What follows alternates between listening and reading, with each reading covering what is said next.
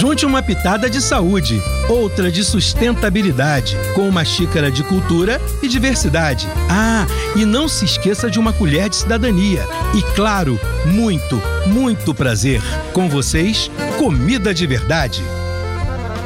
A cantina da escola, uma vilã a maioria de nós já ouviu falar sobre introdução alimentar, que é quando os bebês começam a consumir alimentos para além do leite materno. Nesse período, surgem muitas dúvidas sobre o que oferecer a aquele ser indefeso. E quando eles crescem e entram no ambiente escolar? Para onde vai esse cuidado com a alimentação? Bem, é algo a se pensar, já que não é novidade para ninguém o poder de influência que o ambiente escolar tem na criação de hábitos. E no que diz respeito à alimentação, o que se tem visto é que nas cantinas das escolas existe um apelo ao consumo de alimentos ultraprocessados, causado principalmente pela publicidade de grandes empresas. Isso contribui para um ambiente não saudável saudável, diferente daquele intencionado pelo Programa Nacional de Alimentação Escolar, que se preocupa em ofertar comida de verdade baseada em alimentos in natura e minimamente processados.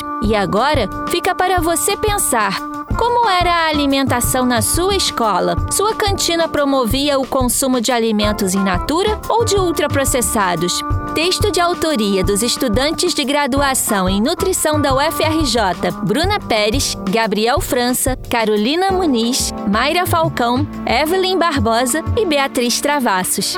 Comida de verdade, uma produção da Rádio Erge com o Instituto de Nutrição da UERJ, em parceria com a UF, o FRJ, Unirio e Conselho de Segurança Alimentar e Nutricional do Estado do Rio de Janeiro. Realização: Centro de Tecnologia Educacional, CTE.